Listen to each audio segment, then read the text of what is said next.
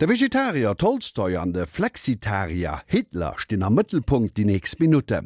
An der Serie Fleischlos oder Oni Fleisch geheit Angelika Tommy E. Black op die Zweethälschend vom 20. Jahrhundert op Fleischkonsum an Reformhäuser, Vegetarier am Opwand an Vegetarier wieder wellen.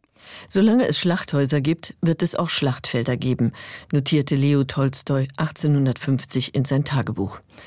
Der Autor von Krieg und Frieden sah einen direkten Zusammenhang zwischen dem Töten von Tieren und Menschen.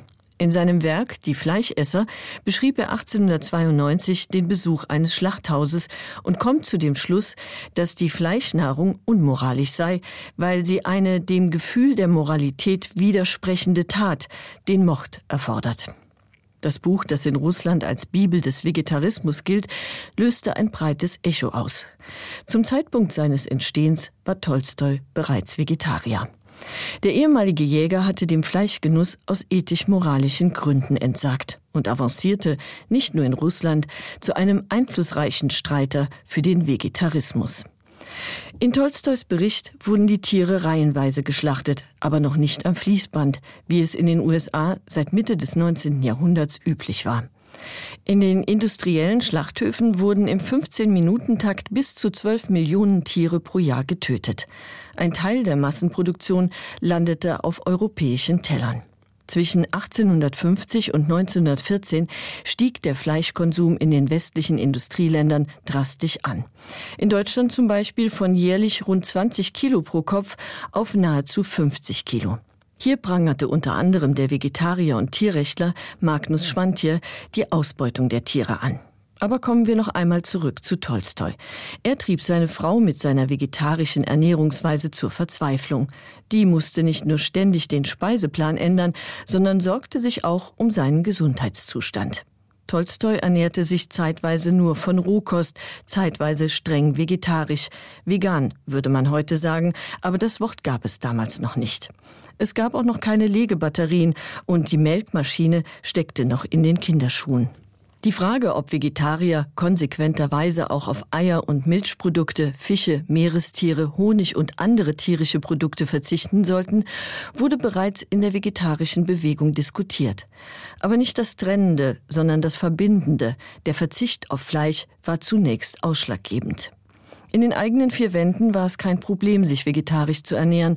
Man ersetzte das Fleisch einfach durch proteinreiche Hülsenfrüchte. Die ersten vegetarischen Kochbücher sorgten für Abwechslung auf dem Tisch und Justus Peterson erfand den Reformkocher, einen Dampfkochtopf, in dem man auf verschiedenen Etagen gleich mehrere Gemüse garen konnte.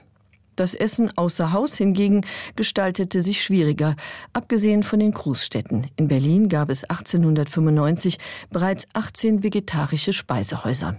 Dort eröffnete zwei Jahre später auch das erste Reformhaus.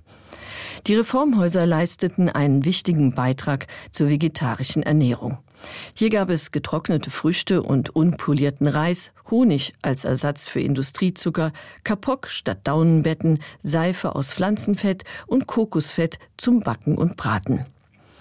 Eine Pflanzenbutter, die im Gegensatz zur herkömmlichen Margarine kein tierisches Fett enthielt, sowie Honig gehörten auch zum Sortiment der Genossenschaft Eden.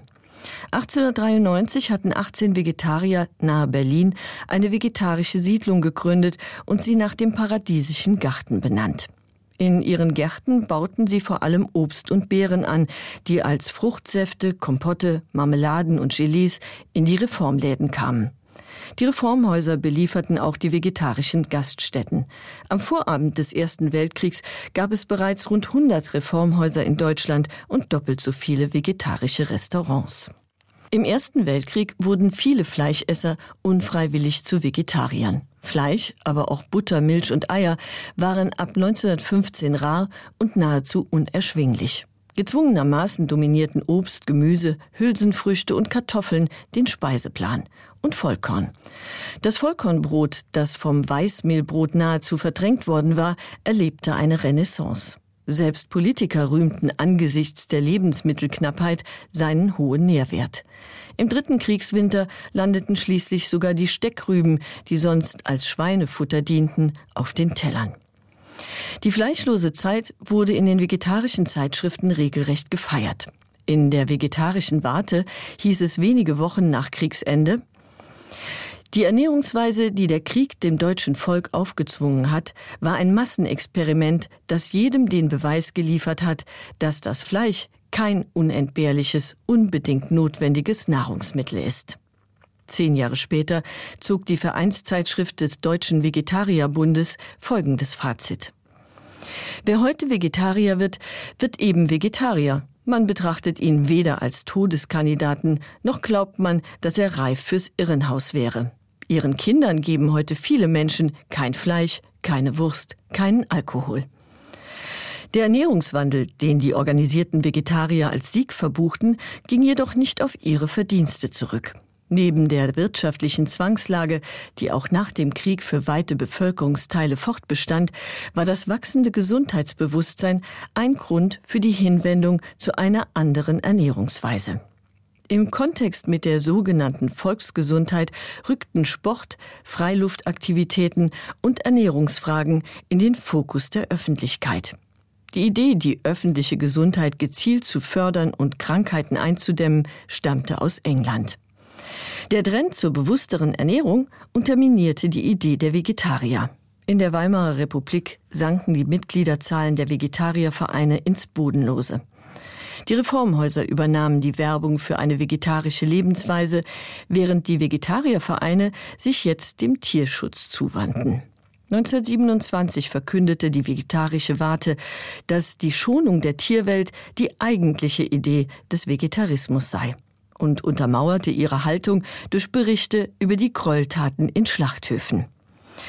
Unter dem Vorsitz von Bruno Wolf sagte der Vegetarierbund nicht nur dem Tierstoffessen den Kampf an, sondern auch der Jagd, dem Fischfang, der Vivisektion, der Einsperrung und Abrichtung von Tieren in Käfigen, Menagerien und Tierparks, dem Stierkampf, dem Alkoholismus, Nikotinismus, Medizinismus und so weiter. Und die vegetarische Warte wünschte sich 1931 einen Zitat wirklichen Führer herbei, der diese Vision umsetzt. Als der Teilzeit-Vegetarier Adolf Hitler zum Reichskanzler ernannt wurde, feierte die vegetarische Presse das wortwörtlich als bisher größten Außenerfolg der vegetarischen Bewegung. Hitler ließ die Vegetariervereine, die sich nicht von selbst auflösten, gleichschalten. Rohkost und vegetarische Ernährung wurden im Dritten Reich als Modeströmung abgekanzelt. Der Vegetarismus als politische Idee galt als untragbar. Während es in Deutschland um die Vegetarier still wurde, wurde 1944 in England der erste Vegetarierverein gegründet, dessen Mitglieder auch auf Eier und Milchprodukte verzichteten. Um sich von den Vegetariern abzugrenzen, nannten sie sich Veganer. Die Fresswelle, die nach dem Zweiten Weltkrieg einsetzte, und die Massentierhaltung trieben den Fleischverbrauch immer weiter in die Höhe. Mitte der 80er Jahre liegt er bei über 60 Kilo pro Kopf. Aber inzwischen hat sich die ökologische Bewegung formiert und sorgt für neue Impulse. Die Impulsen de von der ökologischer Bewegung ausgehen an den aktuelle Stand von der Diskussion über den Ernährung ohne Fleisch, doch überschwätzt dann Gedeka Tomé dann nächste Samstech.